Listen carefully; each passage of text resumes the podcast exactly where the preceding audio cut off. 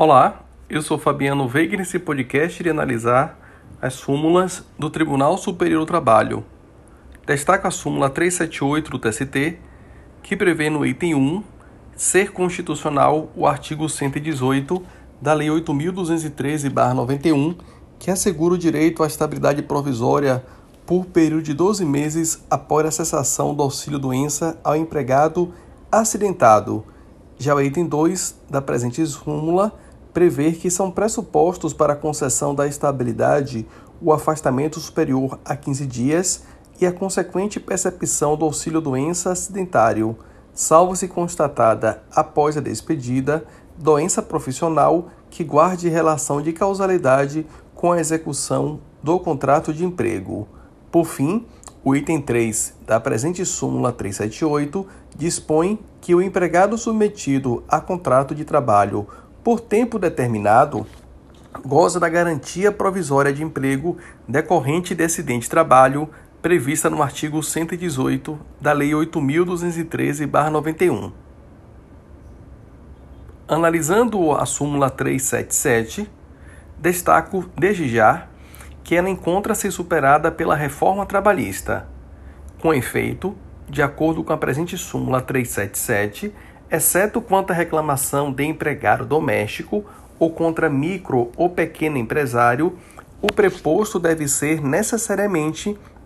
empregado do reclamado. Entretanto, conforme já apontado, a reforma trabalhista estabeleceu nova redação ao artigo 843 da CLT e, entre outros aspectos, previu expressamente que o preposto não precisa ser empregado da parte reclamada. Avançando, analisando agora a súmula 380 do TST, que versa acerca da contagem do prazo do aviso prévio. De acordo com a súmula, aplica-se a regra prevista no caput do artigo 132 do Código Civil de 2002 à contagem do prazo do aviso prévio, excluindo-se o dia do começo e incluindo-se o dia do vencimento. Já a súmula 382 do TST, ela versa acerca da temática relacionada à prescrição em caso de transmudação de regime jurídico e prevê que a transferência do regime jurídico de seletista para estatutário implica extinção do contrato de trabalho, fluindo o prazo da prescrição bienal a partir da mudança do regime. Caminhando, chegamos à súmula 383 do TST, que versa acerca da regularidade de representação em sede recursal o item 1 da presente súmula dispõe ser inadmissível recurso firmado por advogado sem procuração juntada aos autos até o momento da sua interposição, salvo mandato tácito. Em caráter excepcional, artigo 104 do CPC de 2015 admite que o empregado, independentemente da intimação, exiba procuração no prazo de cinco dias após a interposição do recurso prorrogável por igual período, mediante despacho do juiz. Caso não a exiba, considera-se ineficaz o ato praticado e não se conhece do recurso. Já o item 2 da presente súmula 383 dispõe que, verificada a irregularidade de representação da parte em fase recursal, em procuração ou subestabelecimento já constante dos autos, o relator ou órgão competente para julgamento do recurso designará prazo de cinco dias para que seja sanado o vício. Descumprida a determinação, o relator não conhecerá do recurso se a providência couber ao recorrente, ou determinará o desentramento das contrarrazões se a providência couber ao recorrido, conforme artigo 76 parágrafo 2 do CPC de 2015. Chegando à análise da súmula 384 do TST, que trata da multa convencional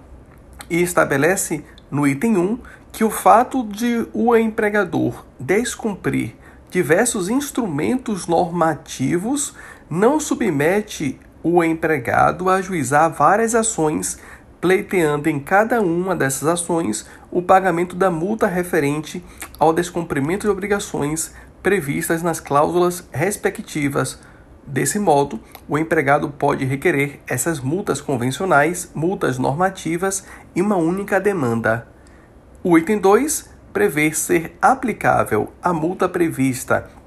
em instrumento normativo, sentença normativa, convenção, acordo coletivo, em caso de descumprimento de obrigação prevista em lei, mesmo que a norma coletiva seja mera repetição do texto legal.